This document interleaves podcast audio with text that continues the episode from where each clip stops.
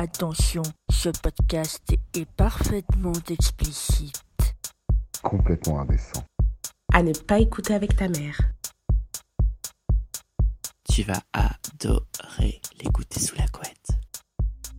Séduction. Un regard, un mot, une attention, un geste. Elle est souvent présentée comme un art, un jeu de stratégie sans règles où tous les coups sont permis, une danse qui commence les papillons au ventre. C'est tenter de mettre la meilleure version de toi en avant, dans l'espoir de retenir l'attention de la, des personnes en face de toi, et en obtenir ce que tu désires. Manipulation. Tu peux désirer beaucoup de choses. De l'argent, le job de tes rêves, un appart à Paris, un coup de main pour enterrer un corps, mais ce qui nous intéresse sont les potentielles relations à entretenir avec les individus de tes envies. Quand je dis la meilleure version de toi, je parle de ta propre idée de ce qu'est un toi idéal, basé sur tes représentations, ton histoire, ton éducation et tes expériences. Cette image s'avère plus ou moins en adéquation avec qui tu es.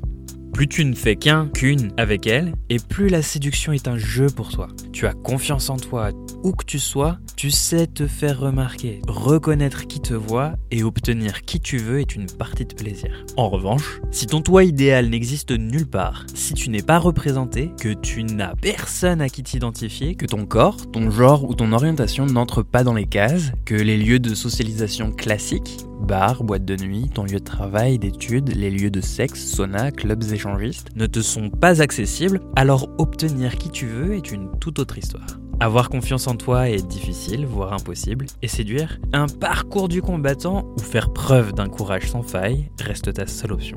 Enfin, si on t'a fait croire que le rêve d'une vie était l'amour, qu'une rencontre était la clé de ton bonheur, et que si elle n'arrivait toujours pas, c'était probablement de ta faute, alors il y a de grandes chances pour que ce qui suit pique ta curiosité. Bref, on va parler séduction, et ce que t'écoutes est indécent. Va, va- va pas chercher un copain. Va, va montrer qui t'es, quoi. Va, va, va, te fais-toi désirer, genre, putain, voilà. Et bim, le jour reçoit un message, parce que j'étais pas avec elle à ce moment-là, euh, je rentre pas à la maison ce soir. Eh ben voilà, monte la lionne qui est en toi, putain, impressionne-les. Fais, fais, fais rugir le truc, quoi. T'arrives, en phase de séduction en tout cas, t'arrives, c'est je suis une femme fatale. Même si tu l'es pas, c'est pas grave. Mais je suis une femme fatale, et c'est-à-dire que vous êtes à ma merci. Et à partir de ce moment-là, ah putain, c'est qui elle? Mais bam, elle arrive et tu la vois et, elle se tient droite et, elle va te bouffer. Mais et le mec il est là, putain, elle va me bouffer, mais en fait c'est moi qui vais la bouffer parce qu'on est toujours dans cette espèce de, de jeu. Et voilà. Comme l'histoire des, des, nanas qui doivent bien se bien se comporter. euh, moi, même parfois, je peux entendre ma mère, ah non, une fille qui boit, c'est pas beau, mais je m'en fous, mais un homme qui boit non plus, quoi. Au bout d'un moment, euh, stop. Enfin, voilà, une fille qui baise, c'est comme un homme qui baise, ça baise, c'est tout. Cette assurance émane de Bérénice, une jeune parisienne de 26 ans.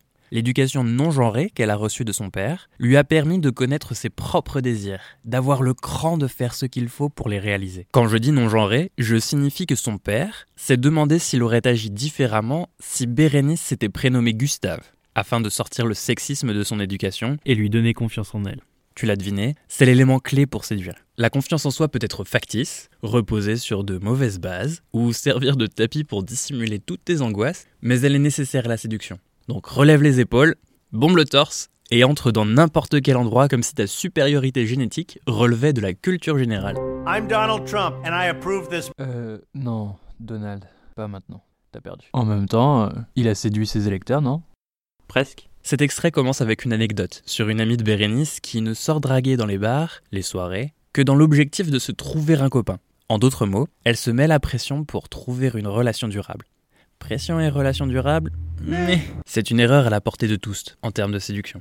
Elle est due à tout ce qu'on te vend depuis toujours sur l'amour. Tu te dis que tu n'as pas envie de jouer, que tu cherches du sérieux parce qu'enchaîner plusieurs partenaires sexuels en très peu de temps, c'est manquer de sérieux.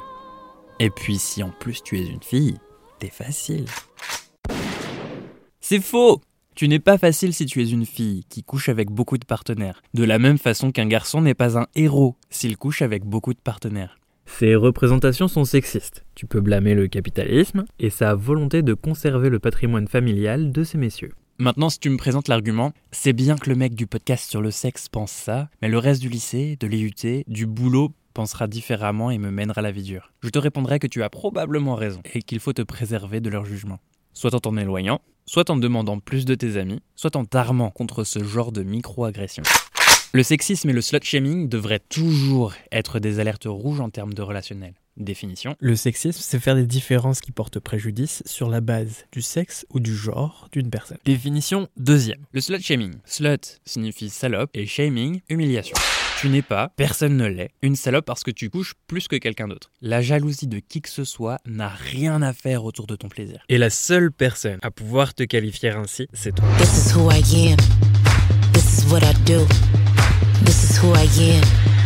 Who the fuck are you? Donc, se mettre la pression pour trouver la bonne personne est une erreur facile. Mais comme si ça ne suffisait pas, cette pote cherche l'homme de sa vie en soirée. Elle est ultra tendue parce qu'elle se met la pression et ne rentre jamais avec qui que ce soit par peur de passer pour une fille facile. Parce que, que va-t-il penser d'elle? Déjà, s'il est avec toi, il est tout aussi facile que toi. Maintenant, si qui que ce soit pense que t'es facile, mets-les dehors, tu seras bien mieux sans. C'est déjà difficile de savoir ce que tu souhaites faire de ta vie en 18 ans, alors décider d'une relation longue durée avec qui que ce soit en l'espace d'une soirée, j'en fais une crise d'angoisse rien que d'y penser. Penser la séduction comme quelque chose de très sérieux, c'est passer à côté du plaisir d'entretenir n'importe quelle relation. Elle peut être très sérieuse, mais au même titre qu'une amitié. Tu ne te priverais pas des verres, des blagues, des fous rires entre amis parce que vous vous êtes rencontrés au boulot. Ne passe pas à côté des plaisirs d'être à deux 3, 4, à cause de vieux préjugés sexistes.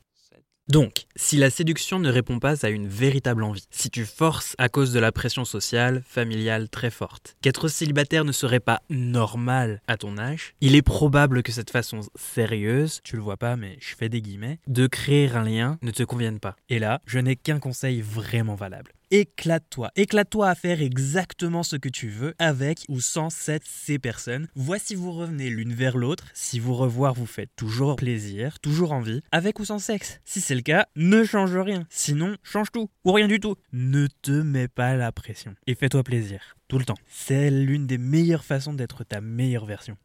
Le cœur de l'histoire de Bérénice commence pendant sa scolarité. Au lycée, Bérénice est brillante et ressent les effets de la puberté. Bérénice est confiante et n'a pas peur de ses envies d'expériences nouvelles. Avec l'un de ses amis, ils se découvrent l'un et l'autre. Bérénice n'a pas froid aux yeux et très vite, le garçon est très intimidé, impressionné. Comme beaucoup de gens de son âge, il ne garde pas cette première expérience pour lui. Très vite, tous les amis proches de Bérénice peuvent lui raconter exactement comment tout s'est déroulé. Sans son consentement, c'est extrêmement problématique. Surtout entre personnes qui se connaissent, mais ça reste dans leur cercle. Peu de temps encore après, tout le monde connaît les prouesses de Bérénice. Ses amis ont la langue bien pendue, et la suite devient très sombre. Les jugements, les remarques déplacées, menaces la font entrer dans une dépression. Aller à l'école devient une torture. Le danger de ces comportements est insoupçonné. Ils te poussent au silence parce que tu n'iras pas parler de ta vie sexuelle à tes parents. Tu ne te confieras pas à tes amis parce qu'ils et elles sont la source du problème et n'importe quel adulte ira alerter tout le monde. Seulement ce silence, lui, te pousse à te faire du mal. Que ce soit les mots que tu te répètes dans ta tête, ces douleurs que t'infliges à ton corps ou l'argumentaire qui déroule à ton esprit toutes les raisons pour lesquelles tout serait mieux si tout s'arrêtait. Je ne peux que te conseiller de te rapprocher d'un ou d'une psychologue, même plusieurs si tu le souhaites. Et elles sont partout, au planning familial, au lycée, à la fac, en entreprise, dans le centre médico-psychologique ou CMP de ton secteur. Même contacte-moi et on trouvera ensemble les plus proches de chez toi. Ils et elles sont tenus au secret professionnel. C'est une obligation légale de garder pour eux tout ce que tu leur confies et t'armer face à ce genre de situation est leur métier. Bérénice s'en sort parce qu'elle rencontre une psychologue qui l'aide à découvrir ses propres désirs, à s'émanciper du jugement des autres et lui rappelle que le lycée ne dure que 3 ans. Aujourd'hui, le monde appartient à Bérénice. Rien ne saurait lui résister, pas même ce que tu penses d'elle. Elle est sa première supportrice et plaire à soi-même est la première forme de séduction que tout le monde devrait acquérir.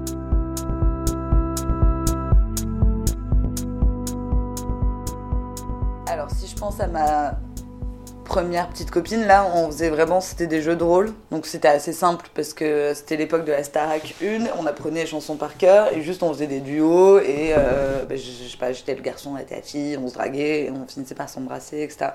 Donc c'était vraiment là le jeu de rôle euh, qui permettait de mettre tout ça à distance. Finalement, euh, on faisait rien d'exceptionnel puisqu'il y en avait une d'entre nous qui était un garçon. Après, même sur des chansons que c'est pas du tout des duos. hein. Enfin, on a fait ça sur Les Yeux Noirs de Marc Lavoine, bon. Euh, Paris Latino. Genre, ok. Toutes les occasions étaient bonnes. hein. Enfin, manifestement, on avait juste envie de se choper quand même. C'était- l'idée. Mais bon. Sans me le dire vraiment comme ça à l'époque, je, savais que ces moments-là avec euh, cette fille-là, c'était euh, voilà c'était doux et c'était c'était euh, c'était bien quoi je me sentais en sécurité et j'étais aussi euh, je pense euh, excitée enfin voilà quoi c'était aussi une prise de conscience de mon corps un éveil du désir évident quoi je m'en souviens vraiment comme ça quoi comme cette chaleur là qui t'envahit où t'es là genre ok il se passe quelque chose.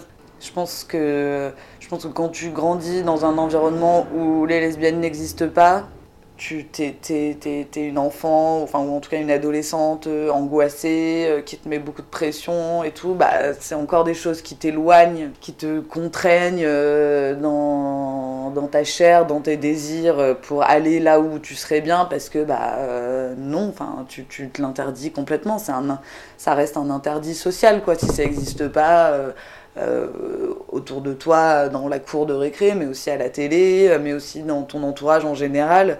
Qu'est-ce que toi, toute seule, tu vas, telle l'Amazon, tu vas dire, eh ben si, je sais que des meufs font ça, hein, et vraiment, mais elles ont mon respect, mais éternel, quoi. Je suis admirative, mais moi, j'avais pas l'once de, cette, de ce courage-là, quoi.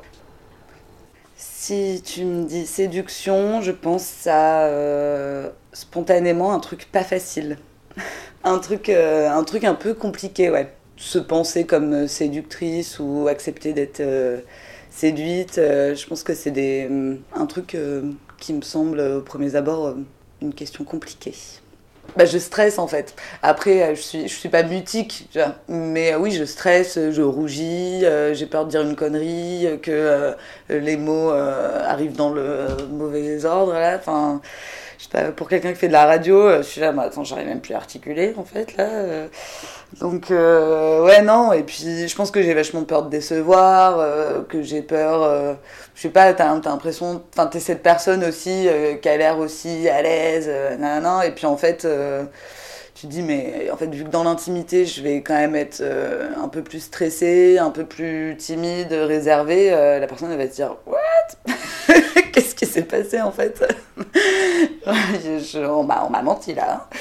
Donc, euh, donc voilà, je pense que c'est aussi une pression après que je me, que je me mets, euh, voilà, en, en ayant peur de, de la, différence euh, d'impression, quoi. Peut-être depuis mes, mes 26-27 ans, c'est aussi un truc que j'ai réussi à apprivoiser. Après, je pense que c'est aussi parce que nos, nos identités, nos orientations sexuelles euh, font aussi qu'on a parfois une adolescence euh, un peu à retard. En tout cas plus ou plus longue, euh, plus laborieuse dans un premier temps et à un moment donné aussi les choses se débloquent et on a apprivoisé tout ça et du coup on arrive aussi un peu mieux à gérer bah déjà on est moins frustré et on arrive mieux à gérer justement aussi bah, nos- tout ça quoi les dynamiques de séduction dans des espaces aussi où tu sais que euh, la plupart euh, des meufs sont aussi gouines ou bi et que euh, bon tu vas pas te prendre euh, un énième tollé d'une meuf hétéro ou alors aujourd'hui je tomberai plus amoureuse de meufs hétéro en fait. En réalité je pense que je pense que je, suis séduite et par euh, des meufs je voilà par des codes aussi euh, qui sont beaucoup plus lesbiens. Quand on dit ouais être lesbienne c'est aimer les femmes bah, c'est surtout aimer les lesbiennes. Pour moi c'est vraiment ça quoi. Donc en fait tout ça, ça, ça moi je pense que ça m'a pris du temps parce qu'avant de me retrouver dans ces espaces-là, euh, bah, j'ai attendu pratiquement mes 24 ans, 25 ans, d'arriver à Paris. Et euh, donc du coup aussi, je pense que j'avais une forme d'immaturité en fait aussi par rapport à tout ça. Euh, et du coup de stress aussi très adolescent quoi. Enfin, euh, donc oui, ça fait pas très longtemps que j'ai que, appris à aimer ces, ces moments un peu ouais, de tension. Et ça veut pas dire que je sais bien les gérer, je sais juste que, que j'aime bien quoi. J'aime bien, ouais, je sais pas, les petits, les petits regards, les rapprochements, où tu te dis genre... Je te présente Clémence. Grande timide à l'image de séductrice aguerrie, journaliste, documentariste, trentenaire, est engagée dans des associations pour défendre les droits des personnes LGBTQI+, et créer des liens forts avec des personnes de sa communauté. Ça a son importance, tu vas voir. Dans la première partie, tu entends un souvenir un peu particulier. Deux jeunes filles de 11 ans ressentent le besoin de mettre à distance, à travers un jeu de rôle, l'attirance qu'elles ont l'une pour l'autre. C'est un peu dur, non? Je veux dire, au moment où tout autour de toi stigmatise les jeunes filles dans leur recherche du sentiment amoureux, gros cliché misogyne, soit dit en passant, Ces fans de la Star Academy ressentent un interdit, enfouissent le désir qu'elles ont l'une pour l'autre dans des normes qui n'auraient jamais dû être les leurs. Elles auraient dû pouvoir jouer en tant que deux jeunes filles de 11 ans, prêtes à prendre n'importe quelle excuse pour se galocher. Or là, le besoin de reproduire une relation de normes fille-garçon, tu peux dire hétéronormée, les pousse à se cacher, alors qu'elles sont seules, à ne plus être exactement elles-mêmes. Petite note, un détail dans l'entretien que je n'ai pas creusé plus, Clémence a eu des copines au collège. Et ces filles avaient une règle, ne rien dire à personne. Sophie, si tu nous écoutes, j'ai bien écouté ton, ton conseil de pas le dire. Ça m'a bien, ça m'a bien brillé. Tu la sens arriver La représentation est clé. J'en fais des t-shirts et c'est pas par hasard. Si tu te construis sans modèle qui valide tes expériences, tes envies, tu te retrouves à les enfouir et te conformer aux seuls à ta disposition, ici, l'hétérosexualité. Je ne dis pas que Clémence était malheureuse à jouer à ce jeu avec sa copine, ce sont ses premiers émois. Mais c'est triste de voir qu'à seulement 11 ans, la honte placée sur les relations lesbiennes était déjà intégrée. Il n'y a pas de honte à être lesbienne, soyons bien clairs. Les femmes qui aiment des femmes qui aiment des femmes, c'est dans l'ordre des choses. Maintenant, si l'éducation, les histoires qu'on leur raconte, les films et séries ne montrent pas de lesbiennes, dans des formats pour tous les âges, y compris pour les jeunes filles de 11 ans, ces dernières se trouvent hors normes. Et pour parvenir à faire ce que tu désires malgré les autres, il te faut faire preuve d'un courage fou. Quand on sait que des dessins animés comme Shira ou Steven Universe des séries telles que Sex Education, Orange is the New Black, Euphoria ou tout simplement l'histoire avec un grand H, celle qui n'oublie pas les lesbiennes, auraient pu normaliser leurs relations. C'est frustrant d'entendre des récits si doux, brutalisés par l'hétérosexualité. En plus de la non-représentation, Clémence grandit entourée des amis de son grand frère. Elle intègre leur code, elle joue aux jeux vidéo, au foot, et en plus il la trouve jolie. Comme eux, elle trouve que les trucs de filles font mauvais genre et Clémence devient un peu misogyne. Oh, les filles sont encore plus nulles que les garçons. C'est aussi à ce moment-là qu'elle est agressée sexuellement.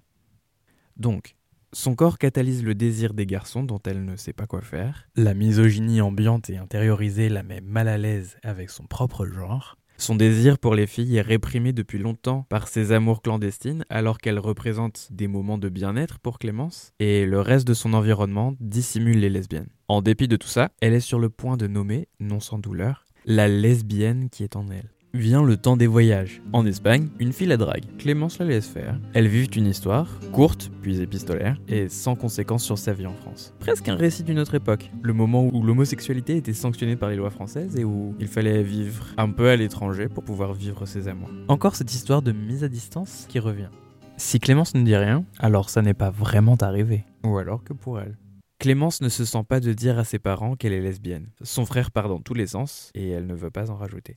Faire part de qui tu es à tes parents, ce n'est en aucun cas rajouter quoi que ce soit. C'est juste faire part de qui tu es aux personnes les plus importantes dans ta vie. Je voulais juste qu'on soit sur la même longueur d'onde. longueur d'onde sur un podcast. Clémence arrive à Paris pour un stage à la maison de la radio.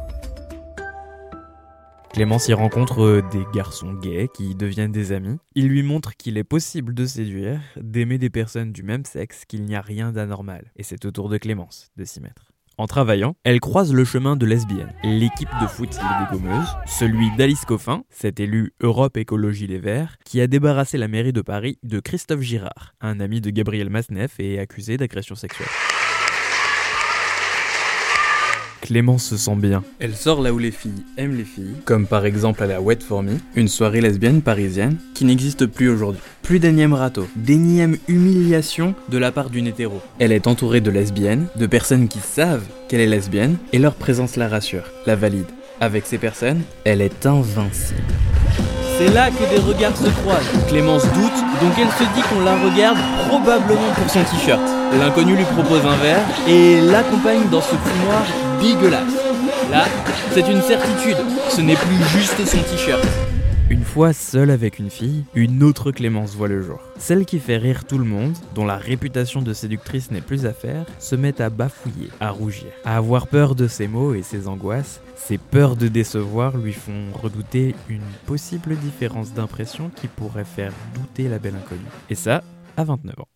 L'explication selon elle se trouve dans son adolescence. Comme celle d'une majorité de personnes LGBTQI, elle est plus longue, plus laborieuse pour ses manques de modèles. On se construit comme on peut et souvent il faut attendre le moment où l'on quitte le foyer familial pour en trouver à qui s'identifier. Donc l'assurance nécessaire à la séduction devient plus difficile à performer, voire impossible quand on se construit seul. Créer du lien avec des personnes dont la vie te montre que tu as le droit d'être qui tu es, que qui tu es existe, c'est vital pour ne pas se sentir seul, pour que toi aussi tu trouves le courage d'offrir un verre à une belle inconnue. Alors, si tu t'identifies à elle, cette jeune fille timide d'une petite ville d'Auvergne, Clémence a ses conseils pour toi. Pars. Pars et sens-toi libre d'être qui tu veux, car elle, ça lui a permis de tomber amoureuse, amoureuse de filles, et c'était fou. Et la vie sera comme ça. Elle ne ressemblera plus du tout à ce qu'elle est maintenant. Attends, j'avais dit ses conseils. Ah oui, et regarde Netflix.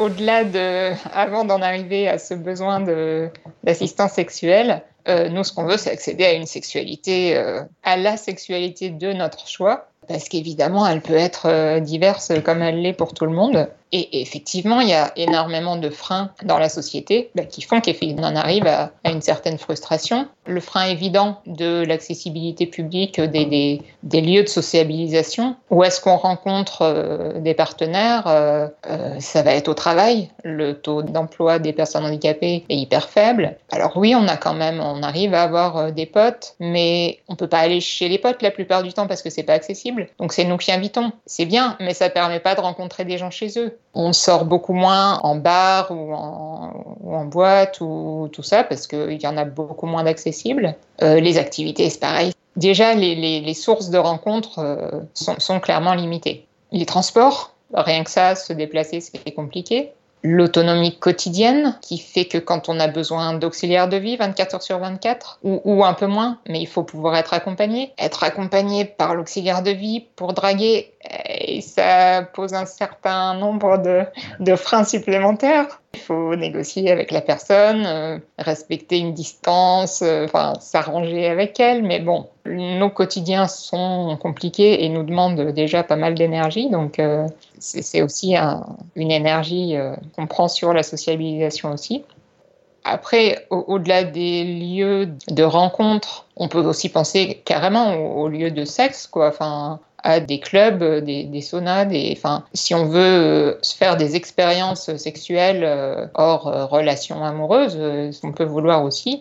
c'est pareil, ces lieux-là sont absolument pas pensés pour nous parce qu'on ne pense pas à notre sexualité. Et là, c'est aussi hyper dur de, de s'y intégrer, sans compter le validisme. Là, on quitte l'accessibilité pratique, mais le validisme, c'est aussi nous infantiliser, ne pas nous imaginer à aucun moment comme partenaire sexuel potentiel. Dans les relations sociales qu'on peut avoir, euh, on va être euh, l'éternel bon copain ou bonne copine parce que c'est évident qu'on euh, n'est pas des, partenaires, que ce soit de, sexe ou de vie. c'est ça, un, des gros problèmes du validisme, c'est que enfin, et comme sûrement beaucoup d'autres discriminations, nous, on l'a tellement intégré qu'on le reproduit parce que nous-mêmes, on n'a pas de modèle à qui s'identifier. Dans les médias, effectivement, euh, on parle que du handicap que pour des sujets euh, absolument déprimants et, miséreux, et on n'a pas de figure badass à qui s'identifier. C'est difficile pour nous de nous imposer et de, croire en, nous et, et en cette image cool qu'on peut avoir cette représentation-là, elle, est super importante, autant pour nous que pour les valides qui pourraient nous percevoir autrement. Mais nous aussi, euh, nous aussi, on a à, se, rassembler un peu entre nous et à, entretenir cette culture-là parce que pour nos identités, c'est super important. Ces propos sont ceux de Céline Extinso. Tu peux la retrouver sur Twitter, at Céline Extinso. Céline a 40 ans et est atteinte d'un type de myopathie qui la garde dans un fauteuil roulant et lui laisse un peu bouger les mains. Dépendante pour tous les gestes du quotidien, mais grâce à ses auxiliaires de vie, elle a pleine autonomie sur sa vie. Céline est aussi la fondatrice des Dévalideuses, un groupe féministe non mixte de femmes en situation de handicap. Non mixte signifiant que les hommes n'y sont pas les bienvenus. Elles travaillent à faire du plaidoyer en croisant les problématiques de validisme et de sexisme. Nota bene, on va parler de personnes en situation de handicap, parce qu'il suffit d'adapter un lieu, de mettre du matériel adapté pour qu'une aveugle puisse lire, pour qu'un sourd puisse communiquer. Le handicap vient toujours d'une situation, jamais d'une personne.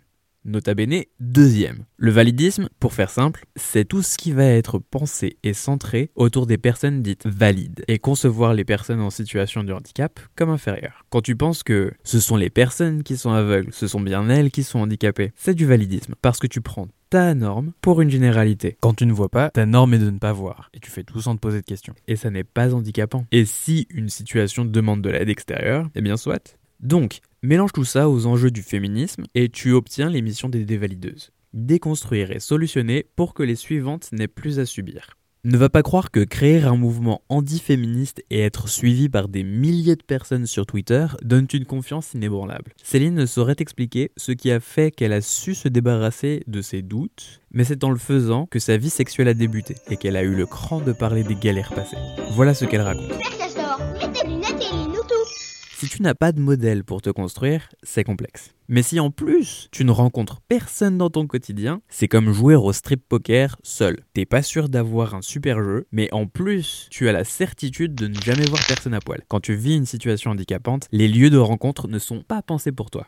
En théorie, tous les établissements accueillant du public sont censés être accessibles. Mais depuis le 11 février 2005, la loi pour l'égalité des droits et des chances ne laissait plus que 10 ans à tous ces établissements pour le devenir effectivement. Seulement, cette échéance de 10 ans s'est écoulée en 2015. Et tous les gouvernements successifs la repoussent au prétexte que personne n'a rien fait dans ce sens. C'est comme si ta propriétaire venait réclamer le loyer et parce que tu n'as absolument pas l'intention de le payer, elle te répondait Ok, le mois prochain alors pour info, quand un lieu est adapté à toutes les personnes, qu'elles soient en fauteuil roulant, de petite taille, sourdes ou aveugles, on parle d'accessibilité. Ce qui fait grincer des dents, c'est qu'un lieu adapté à la personne qui connaît le plus de situations de handicap à la fois sera toujours adapté à celle qui en vit le moins, mais on continue de se baser sur cette dernière pour tout concevoir. Sous l'autorité d'Emmanuel Macron, le gouvernement Philippe a fait encore mieux. Il a annulé l'obligation de construire aux normes d'accessibilité tout nouveau logement. Les personnes en fauteuil roulant ne sont plus assurées de pouvoir rendre visite à de la famille, des amis et encore moins une potentielle rencontre. Parce que c'est notre projet Ce n'était déjà pas le cas dans beaucoup de logements, mais les neufs faisaient cet effort.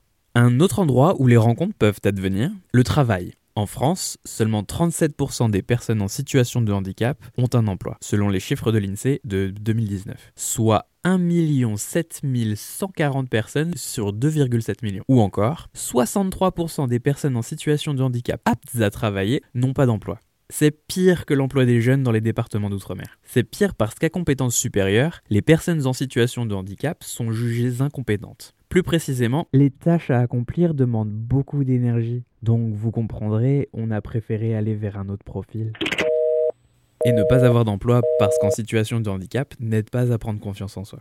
Un autre point qui pourra te surprendre, en France, des pensions sont versées aux personnes en situation de handicap sans emploi, pour leur garantir des conditions de vie correctes. Jusque-là, rien de surprenant. Mais si ces dernières venaient à ne plus être célibataires, et que la personne avec qui elles sont en couple gagne bien sa vie, ces pensions s'arrêtent.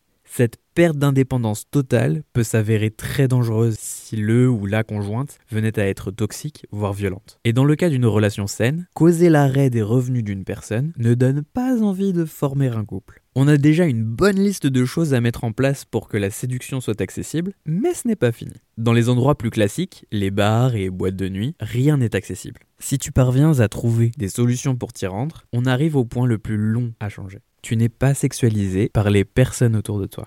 Je m'explique. Les récits à t'apporter, qui racontent les personnes en situation de handicap, sont des récits qui décrivent aux autres qu'on peut vivre avec deux jambes et deux bras en moins, si on fait preuve de beaucoup de courage. Ils sont misérabilistes. Bon, les choses changent, c'est vrai. Tu as Atypical, Spécial, Gabriel, Scam, des films et séries avec des personnages qui prennent de l'ampleur et ne sont pas vus qu'à travers leur spécificité, mais en tant que personne à part entière, avec des désirs, des problèmes, des ambitions, une personnalité.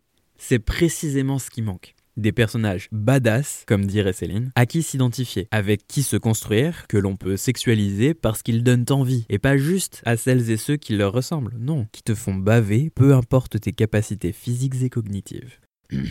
Sans de vraies représentations, ces corps font peur. Tu n'oses pas les approcher et encore moins les toucher, de peur de faire mal, de ne pas t'y prendre comme il faudrait. Mais c'est bien là que tu as besoin de faire preuve de courage, dépasser tes peurs et en parler avec la personne en question. Elle est la mieux placée pour te dire ce que tu peux faire ou non, ce qu'elle peut t'apporter ou non. Tu peux aussi te prendre par la main, te renseigner et apprendre. Internet est plein d'informations qui peuvent être utiles. Une fois que tu en as fait le tour, adapte-les aux personnes pour qui tu t'es renseigné en discutant avec elles. Tu gagneras un capital de séduction ou mojo énorme. Pour finir, que dis-tu de ça? Calinothérapeute, c'est un métier génial. Vous, vous dites calinothérapeute mais en réalité, on est quand même dans le cadre de la prostitution. Euh, tout à fait. Si on veut utiliser des mots justes, je suis une prostituée. L'assistance sexuelle. Un sujet sensible en raison de son assimilation à la prostitution. Il y a des règles quand même assez précises. C'est la famille qui me contacte ou on prend encore rendez-vous parce que c'est Clément qui exprime ses besoins. Pour moi, c'est important que, que le cadre reste bien posé et, euh, et ça évite d'avoir des dérapages. Je, voilà, il y a un attachement, mais il s'inscrit de façon Cette aide, il l'a d'abord cherchée chez des prostituées, avant de découvrir l'existence d'un service rare mais plus adapté à ses besoins, l'assistance sexuelle pour personnes handicapées. Pour nous, ça coule des sources parce que ça résulte d'un besoin de Clément. Clément, il est jeune, et il a besoin d'affection, et il a des besoins sexuels, comme toute personne. C'est pas parce qu'il est handicapé qu'il a plus de besoins. Donc on a fait appel à des escortes, mais ça se passait mal parce que c'était que des relations purement sexuelles. Tandis qu'avec une assistance sexuelle, il y a une relation d'affection, d'accompagnement, beaucoup de relationnel. Et c'est ça qui est très important pour le développement d'un. Pour moi, c'est un acte de générosité et de sensibilité, et c'est toute la différence avec la prostitution. Avant de connaître l'assistance sexuelle, ma vie intime, pardon, mais c'était de la merde. Ceux qui m'accompagnent euh, ont vu qu'il y avait un changement, et j'étais tellement mal dans ma peau. Les adultes me disaient mais tu as une sexualité? Tu peux. Eh oui, on peut.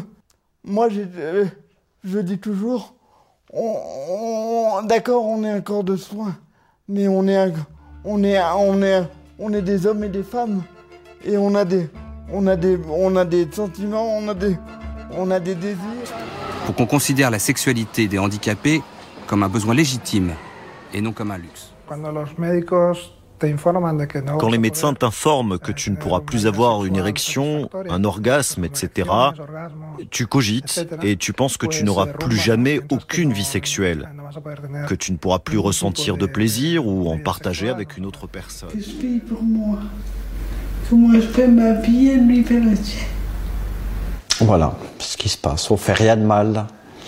C'est un rapport consenti entre deux personnes. Depuis une loi d'avril 2016, les clients handicapés de Cybelle sont donc passibles du délit de proxénétisme.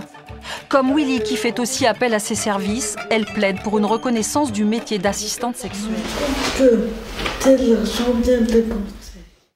Pas d'hypocrisie, c'est du travail du sexe. La prostitution est un travail comme un autre, et ce n'est pas parce qu'il s'applique à des personnes en situation de handicap qu'il est plus ou moins acceptable. C'est un travail. Ensuite, la sexualité n'est jamais un besoin. Manger est un besoin, avoir un toit est un besoin, mais baiser, on peut très bien vivre sans. Par contre, l'envie de connecter avec des personnes, ne plus être perçue comme un corps uniquement de soins, mais bien comme une personne désirante et désirable, est une toute autre histoire. Faire appel à un ou une travailleuse du sexe peut être une solution, mais ne doit pas être LA solution. Déjà parce que ce serait dire aux personnes paraplégiques, aux myopathes et à toutes les autres que leur corps ne saurait être désirable, que seuls des professionnels auraient l'intelligence, l'envie, grâce à l'argent, de prendre le temps de discuter, découvrir leur sensualité, travailler ensemble à atteindre leur plaisir. Ce serait faire preuve de si peu d'imagination. Ce serait se dérober encore face au travail à effectuer pour que la séduction soit accessible. La seule solution valable, légaliser le travail du sexe, penser des formations adéquates pour que les personnes en situation de handicap puissent y avoir accès, s'atteler aux questions d'accessibilité des lieux publics, de l'accès à l'emploi, faire des transports accessibles à tout le monde, produire des récits forts où la diversité des corps est racontée, représentée, et abroger les règles qui rendent les personnes en situation de handicap dépendantes de leurs partenaires. Et suivre Céline Extinso, tout comme les dévalideuses, sur Twitter.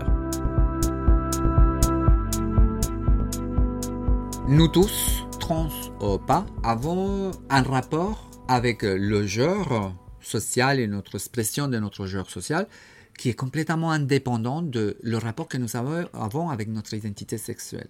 souvent il y a des personnes qui vont très rapidement centrer euh, leur propre affectivité, émotion, fantasme, érotique, euh, au pas, euh, ce moment instantané où il y a une relation. Si la personne réagit uniquement par rapport aux parties génitales, ça veut dire que la personne n'a pas progressé par rapport à ce qui veut dire le genre social en fait. Ce qui veut dire que le rapport à niveau social, elle n'est pas très présent dans cet individu. Or, quand c'est le contraire, là on se rend compte que ce sont des gens qui n'ont plus centré leur euh, propre rapport avec leur identité euh, euh, basé que sur la génitalité en fait. Tout l'érotique, tout ce qui va autour de ce qui est après, c'est-à-dire le rapport avec la partie génitale, c'est après. Mais très souvent dans les rapports un peu directs, sexuels directs, tout est construit à, travers l'identité sexuelle seulement. C'est-à-dire, toute la relation, elle est basée sur la partie intime. Faut pas se mentir. C'est pour cette raison que là, on a la preuve que finalement, dans les histoires des queues, bah, le social, ça n'existait presque pas. Il y a une déshumanisation totale. Et encore moins pour comprendre la question trans à l'heure. Mais pas tous. Puisqu'aujourd'hui, il y a quand même une énorme fétichisation aussi des garçons trans dans la communauté gay homosexuelle masculine. Tu vois?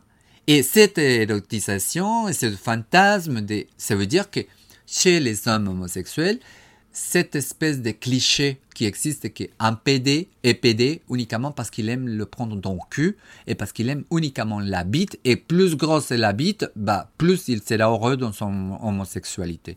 C'est la caricature qui existe chez beaucoup. Mais c'est faux. Quand on voit aujourd'hui cette exotisation avec des garçons euh, trans euh, vaginales, on voit que chez tous les PD, la construction euh, du genre est aussi sociale en fait, hein, et qui sont dans son érotisation avant tout sociale, c'est-à-dire attirée parce que c'est un homme physiquement, et puis elles ne sont pas dans le, dans le, dans, dans, le rejet, dans le refus d'un vagin, c'est-à-dire que pour les PD, dans ces situations-là, il y a aussi une sexualité performante qui n'est pas sous le refus du vagin en fait. Et qu'il y a beaucoup aujourd'hui qui couchent avec des garçons euh, trans ben, surtout parce qu'ils sont un vagin. Donc on est dans une phase où toutes ces possibilités dans l'éventail des sexualités liées à la transidentité apportent à nouveau une preuve que quoi?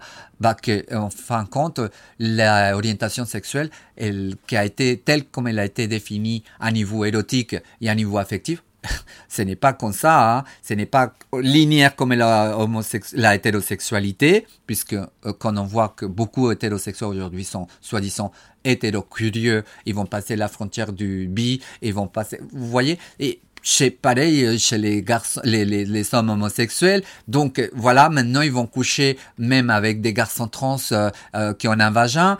Mais évidemment qu'il y aura beaucoup aussi qui sont plus centrés sur l'identité sexuelle des individus, parce que pour eux, le rapport, avant tout, dans ces moments-là, est sexuel. Donc, si on analyse par exemple les femmes trans, ça reviendrait en même. Euh, tu analyses combien de femmes trans aujourd'hui sont en couple avec des femmes euh, euh, cisgenres ou avec d'autres femmes trans ou avec des garçons trans.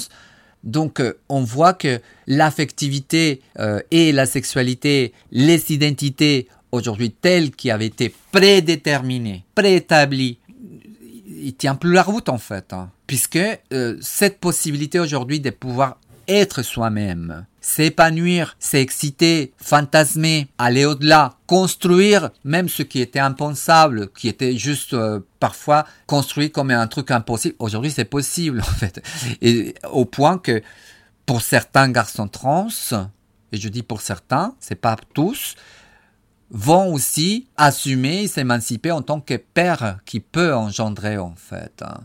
Ce sont des hommes qui, dans certains cas, vont devoir accepter les règles et des règles qui, euh, à un certain moment de leur vie, euh, bah, leur apporter euh, un dérangement, mais qu'à un moment donné, ils vont s'émanciper et limite politiser cette possibilité. Donc, c'est-à-dire qu'il y a des PD aujourd'hui euh, masculines qui ont la possibilité d'avoir une vie de couple avec un garçon trans et d'avoir une vie de famille complètement, euh, voilà, sans passer par l'adoption. Donc voilà où est-ce que nous sommes aujourd'hui. Donc moi, moi, je trouve très fascinante tout ce qui se passe derrière la transphobie, on pourra inverser avec euh, toutes ces notions d'affectivité. Parce qu'on a jugé que ce sont les hétérosexuels qui nous discriminent. Mais on oublie qu'au passage aussi, il y a une euh, homonormativité qui a été créée et qui est devenue dominante. Et je parle d'homonormativité masculine notamment.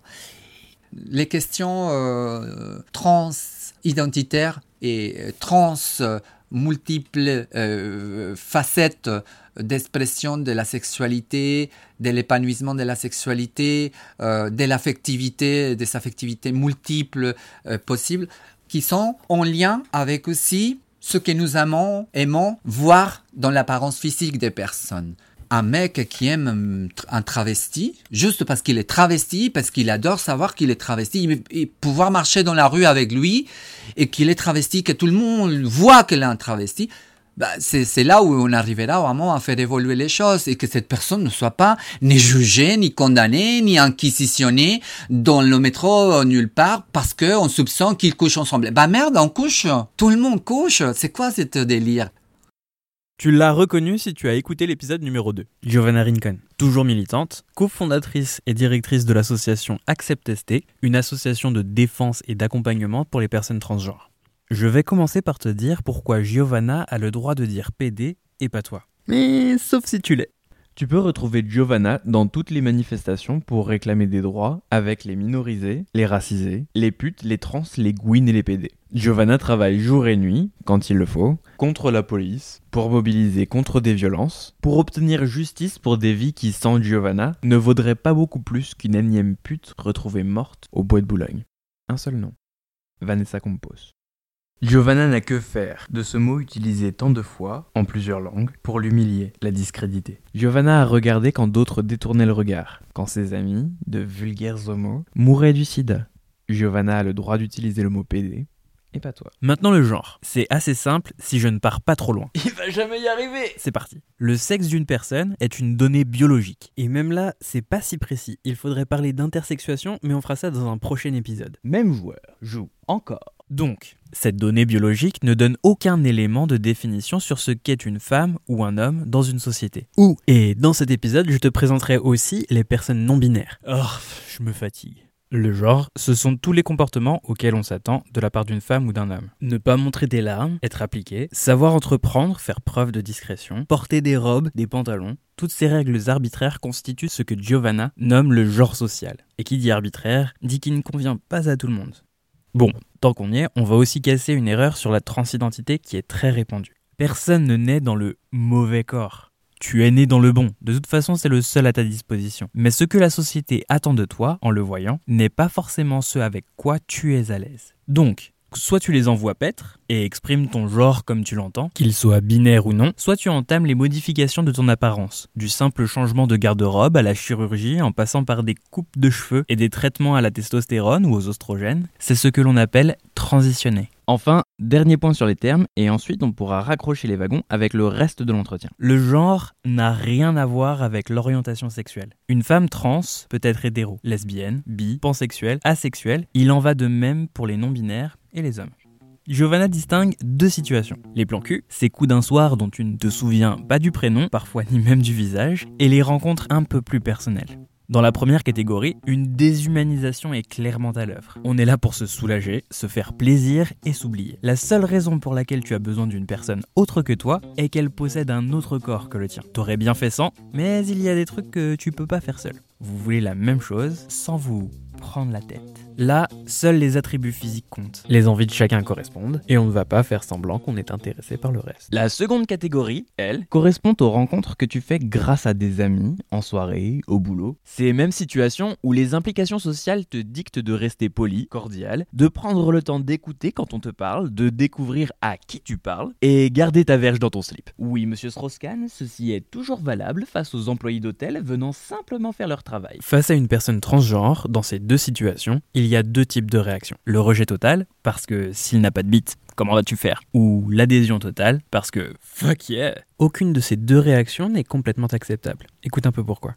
Ton enthousiasme est applaudi. Cependant, toutes les personnes transgenres sont différentes. Dire que tu les adores sans distinction les réduit à leur seule transidentité. Et tu peux remplacer transgenre par gros, grosse, noir, en situation de handicap ou ce que tu veux, c'est toujours valable. Personne ne connaît tout le monde. Donc les amalgames sont impossibles. Bon, celles que je connais sont toutes très cool, mais ça ne signifie rien. Garde l'esprit ouvert. Apprends à connaître la personne. Le mot important ici, c'est bien personne des personnes sensibles et pleines de complexité. Être réduit, réduite à ce qu'on perçoit de toi, c'est comme considérer les gens comme des cases de la liste de tes fantasmes. Pain, check. Poireau, check. Trans, check. Asiatique, check. Beurre, check. Check, check. Si une personne te plaît, le simple fait d'aller lui adresser la parole lui dira exactement ça. Si une personne transgenre te plaît, ça ne devrait être qu'un prétexte pour t'intéresser à qui elle est. Tu veux paraître sous ton meilleur jour, et ça se comprend. Alors n'enferme personne dans ton seul imaginaire. Maintenant, il y a des questions étranges à éviter, comme T'es opéré? Ce serait l'équivalent de T'as quoi dans le slip? Si tu venais me voir avec des questions sur mon entrejambe alors qu'on ne se connaît pas, je ne te mettrai pas forcément ma main dans la figure, car la violence n'est jamais la solution. Mais mes propos porteraient la même intention. On pourrait imaginer poser cette question si on se connaît bien, qu'on a fait plein de cochonneries ensemble. Enfin, si on a fait ces cochonneries, t'as ta réponse. Pose des questions qui ont trait aux choix qui font cette personne. Ce qu'elle fait dans la vie, ses passions, ses envies. C'est comme ça qu'on ne passe pas pour l'exemplaire des rustres parfaits. Un autre point. L'identité qu'on te donne doit être la seule dont tu as besoin comme avec n'importe qui. Pas de questions sur le prénom d'avant, ou le morinon, ou encore dead name.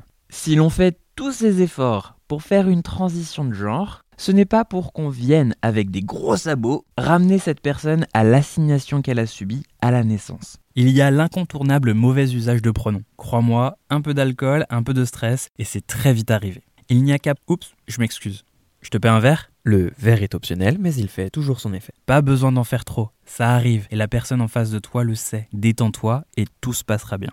Sinon, le rejet est tout à fait acceptable. S'il est fait dans les règles de l'art. 1. T'es pas mon genre Passera toujours. Personne ne peut discuter tes goûts. Ils peuvent être transphobes, racistes, grossophobes, mais personne ne le saura jamais parce que tu auras fait preuve de tact. Et si en plus, tu gardes la conversation ouverte en posant une question du genre tu fais quoi ici ce soir? T'es avec des potes? Tu crées un nouveau lien. Et qui sait, tu n'es peut-être pas pleutre après tout.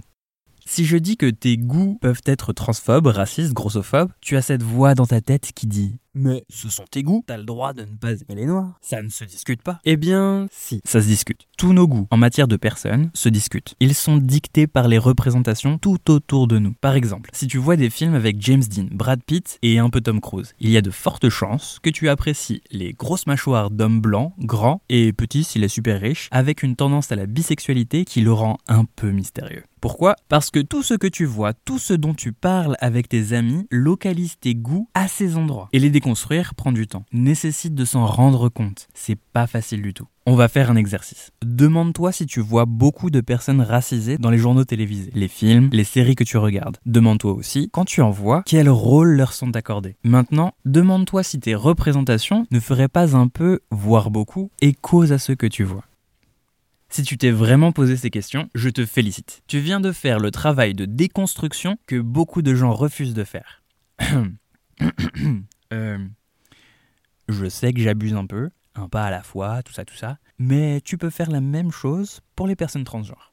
Leur représentation sur les écrans est violente, pour dire le moins. Elles sont tuées par leur compagnon parce qu'il s'est rendu compte qu'elles n'étaient pas vraiment, tu ne le vois pas mais je fais des guillemets, une femme. Transphobie Elles sont des travailleurs et des travailleuses du sexe. Je ne dis pas que c'est bien ou mal de pratiquer le travail du sexe, et c'est vrai que les discriminations au logement, à l'emploi, leur difficulté à obtenir des papiers quand elles ne sont pas françaises et ne sont pas arrivées sur le territoire de manière classique, les poussent souvent à faire un travail où elles sont sûres de gagner suffisamment d'argent pour subvenir à leurs besoins. Mais si on se contente de ne raconter que ces histoires-là, eh bien, on ne les verra jamais autrement. Encore une fois, c'est en train de changer. Tu peux regarder Transparent, les chroniques de San Francisco ou Pause pour t'en rendre compte. Mais il y a encore beaucoup de travail avant que les personnes transgenres puissent sortir dans la rue sans se demander si ce sera aujourd'hui qu'elles seront agressées. Ah, et après ils veulent parler d'hétérophobie.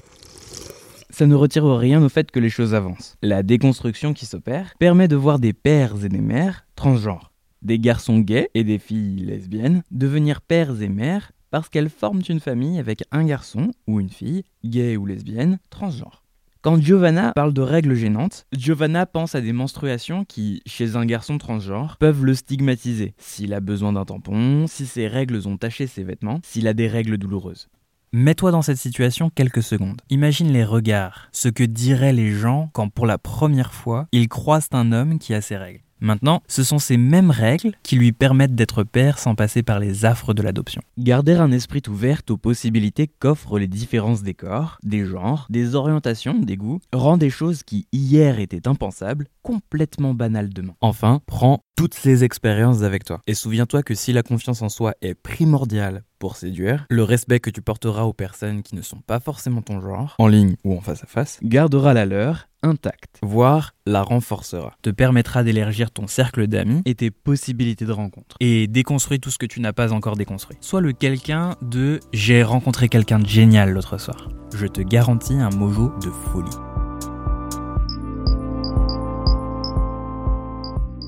Mon quotidien, c'est que je suis entourée de gens merveilleux et je parle particulièrement de mes amis.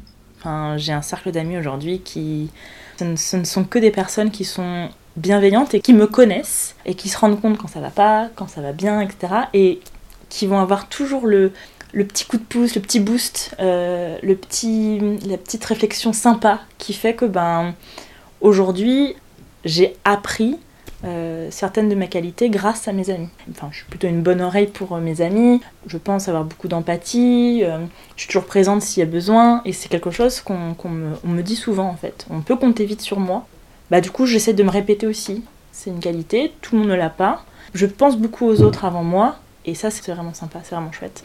J'ai beaucoup aussi rapidement des, des messages euh, d'amour en fait de mes, de mes amis. Ça me fait vraiment beaucoup de bien de me dire que ma présence peut aider.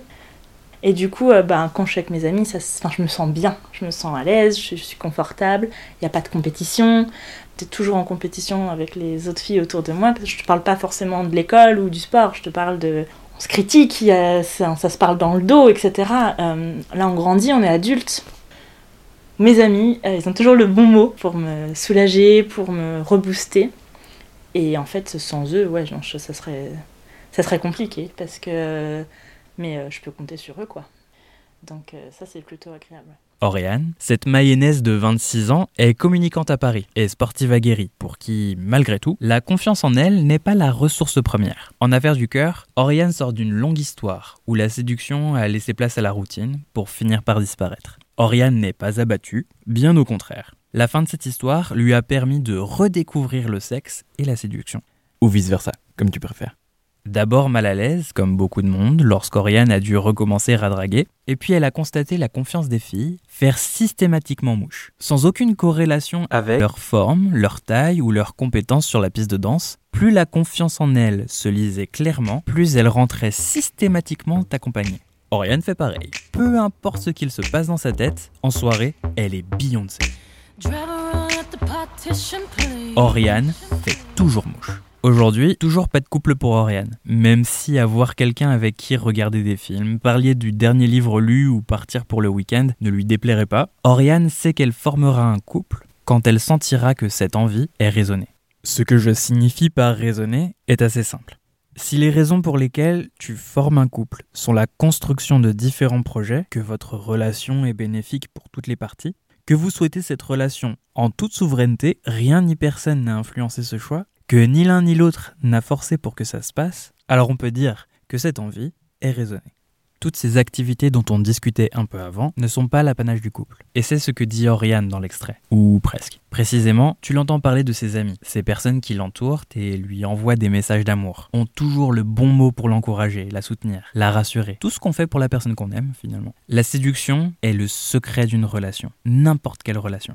Séduire, c'est une façon d'être avec les personnes qui te sont chères. C'est ce que je disais en introduction. Ça te pousse à être ta meilleure version ou en tout cas apparaître sous ce qui pour toi est ton meilleur jour. Pour rassurer, épauler, distraire, aider quand il y en a besoin, mais aussi passer de très bons moments à se sentir un peu moins seul. Je suis désolé, je n'ai pas de méthode infaillible à te donner pour créer des liens. Parce que tout le monde est différent, et c'est ce qui rend le jeu très savoureux, mais aussi impossible à théoriser. Par contre, je peux t'en décrire les différentes étapes. D'abord, tu dois être sûr de qui tu es et avoir une bonne idée de ce que tu ne souhaites pas. Le premier élément t'apporte de la confiance en toi. Quant à ce que tu ne souhaites pas, je parle de type de lien à créer, hein, pas de type de personne. Garder l'esprit ouvert aux possibilités, tu te souviens? Savoir ce que tu ne souhaites pas te permet de ne pas te retrouver dans un futur proche, gêné à dire euh, c'est pas toi, c'est moi. Hmm, on est allé beaucoup trop vite. Je pense, je pense qu'on ne souhaite pas la même chose. D'où le ça peut être utile. Pour savoir ce que tu veux, c'est comme pour savoir si tu aimes les pommes. Faut croquer. Croquer toutes les pommes pour même pouvoir apporter des nuances à cette information. Il faut aussi savoir qu'il existe d'autres variétés de pommes. Non, pas celle-là. Oui, j'aime les pommes, mais je préfère les Pink Lady, les pommes acides. Je n'aime pas les pommes farineuses. Et pour ça, ferme les yeux et imagine. Tu as trois amis. Tous les quatre êtes du même avis, les relations de couple sont scabreuses. Vous vivez tout ensemble, et même des fois des histoires de sexe, où l'une a couché avec l'autre, et elles ont passé une nuit à 3, 4, 14. Vous connaissez le bonheur ensemble. Ou mieux, tu as une amie, il n'y a rien que vous ignoriez l'une de l'autre. Votre moindre temps libre, vous le passez ensemble. Il n'y a rien de sexuel entre vous. Vous avez des partenaires chacune de votre côté. Ce ne sont que des coups réguliers ou d'un soir. Votre histoire principale est platonique. Et vous êtes là l'une pour l'autre. Ou même encore, tu t'entends très bien avec quelqu'un, tu passes d'excellents moments, le sexe est fou. Et vos deux familles se connaissent, mais tu te sens oppressé par l'idée de vivre ensemble. Ou, ma préférée, tu es seul, tu as un travail qui te plaît, tu es entouré d'amis qui te stimulent, avec qui tu voyages, dînes, sors, rigoles, danses, couches, auprès de qui tu peux trouver du réconfort. Ce que tu as là sont les exemples auxquels je pense. Mais les seules limites au type de relation possible sont ton imagination, la loi et le consentement. Alors casse un peu ça et crée tes propres modèles. Enfin, deuxième étape, attirer et retenir l'attention. Je t'épargne les histoires de papa voleur d'étoiles et les sourires tombés par terre parce que ces scripts ne vont pas plus loin. Tout le monde les connaît et objectivement, ils sont datés. Mais tu peux faire rire comme Clémence, faire preuve de confiance en toi comme Oriane ou Bérénice, ou savoir à qui tu t'adresses pour qu'attirer l'attention soit simple comme Salut. Pour le reste, tu n'as plus qu'à être vulnérable, faire confiance, tout en n'oubliant pas de t'amuser. Dans le reste de l'entretien, Oriane parle de ses failles, ses traits de personnalité qu'elle cache pour séduire. Oriane pense que revoir une personne, c'est beaucoup de chances que ses failles se voient. Entrevoir cette possibilité sape la confiance qu'elle avait en elle au moment de leur rencontre. Mais tes failles te rendent humain, humaine. Tes failles sont la base de qui tu es. Ces failles te rendent unique aux yeux des gens qui t'apprécient. Quand tu leur laisses voir le jour, c'est que quelqu'un t'inspire suffisamment confiance. Ces failles sont tout ton charme. Ces failles sont la vulnérabilité qui créera des liens proportionnellement forts. Enfin, si j'ai un dernier conseil à te donner, ne laisse jamais une personne, des représentations, une société décider de ce qui te convient. Pose-toi les bonnes questions, expérimente, reste à l'écoute de tes besoins et n'oublie pas de glisser dans mes DM, venir me raconter si mes conseils ont porté leurs fruits.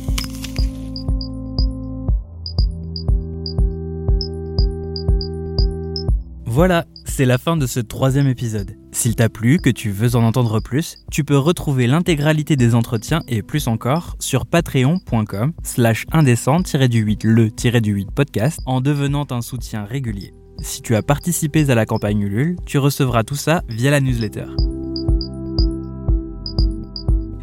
La séduction est un sujet tellement vaste que j'ai à peine égratigné sa surface.